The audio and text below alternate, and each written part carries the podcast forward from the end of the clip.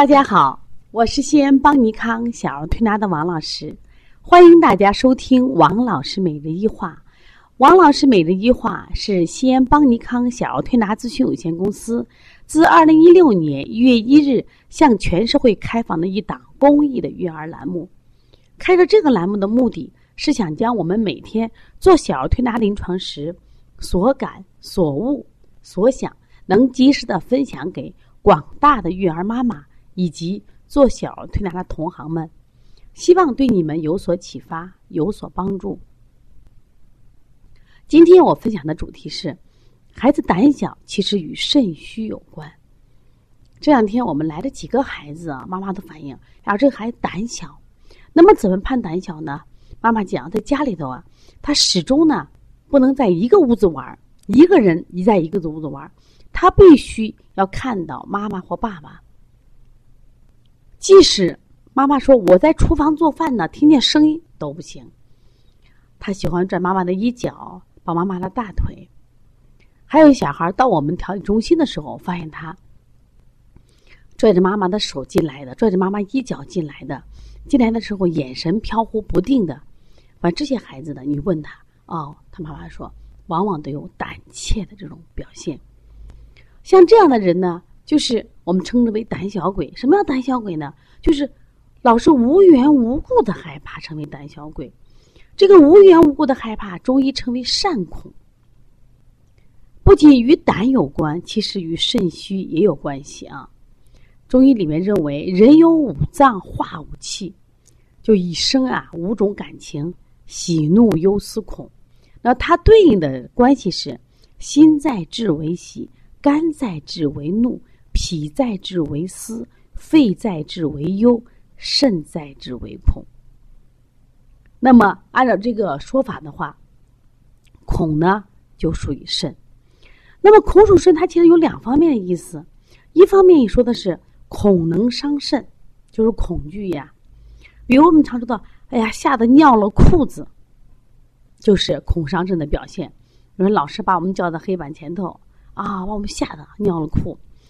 另外呢，还有人呃，因为上台就会紧张，说话就结巴，所以恐惧呢，呃，可以使肾受到伤害。那么肾主大小二便，它就会出现什么呀？压得尿了裤子。另外呢，还有说这个说恐惧肾虚的表现，就往往这些孩子怕黑，怕见生人，遇到陌生环境呢，他适应能力都很差，就他莫名其妙的有恐惧。那今天这个宝宝就说：“妈妈。”你不要死哦！你要陪着我哦，所以他实际上他随时随刻他有一种这种恐惧的感觉，这样的问题说明这个孩子有肾虚了。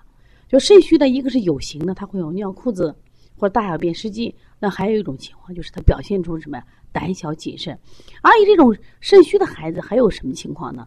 他不仅对外界环境他实际上是谨慎的，他实际上他有些对某些食物、新生事物他也是什么呀？谨慎的，是防御型的。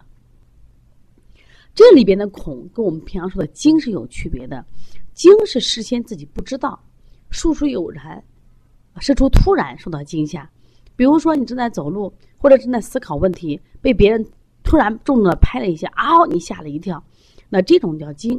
但是恐呢，他自己是知道的，他就是害怕，他实际上就是我们常讲的，他胆怯，内心的是什么呀？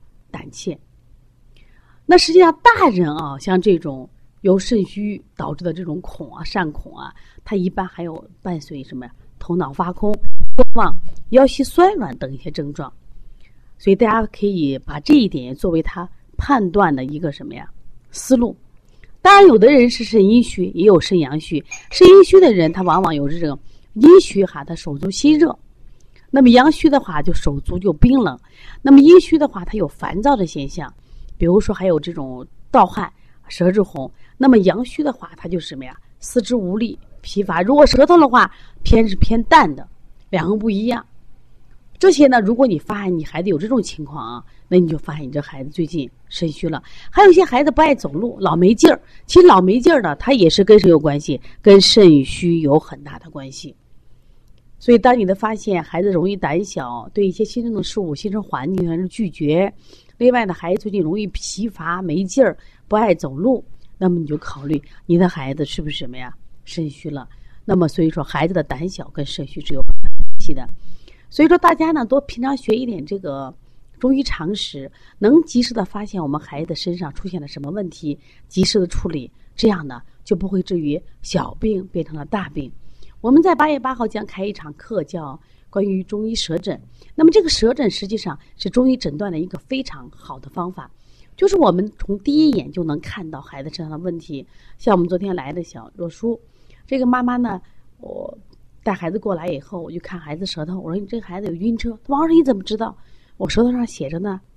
说你太了不起了，你就能一眼看出孩子有这个晕车。实际上，这个舌头呀，就反映着我们五脏的每天的变化。那么，呃，身体有什么疾病，在舌头上就能反映出来。所以，希望大家呢，能通过学习提高自己的中医辩证水平。我想，这是对我们家人，包括我们自己健康的最大保证。如果你想学习的话，或有什么问题要咨询，可以加王老师的微信幺三五七幺九幺六四八九，也可以加帮小编的微信幺八零九二五四八八幺九。希望大家通过不断的学习，提高自己的中医诊断水平，提高中医的一些治疗的技能，让我们的家人变得更健康。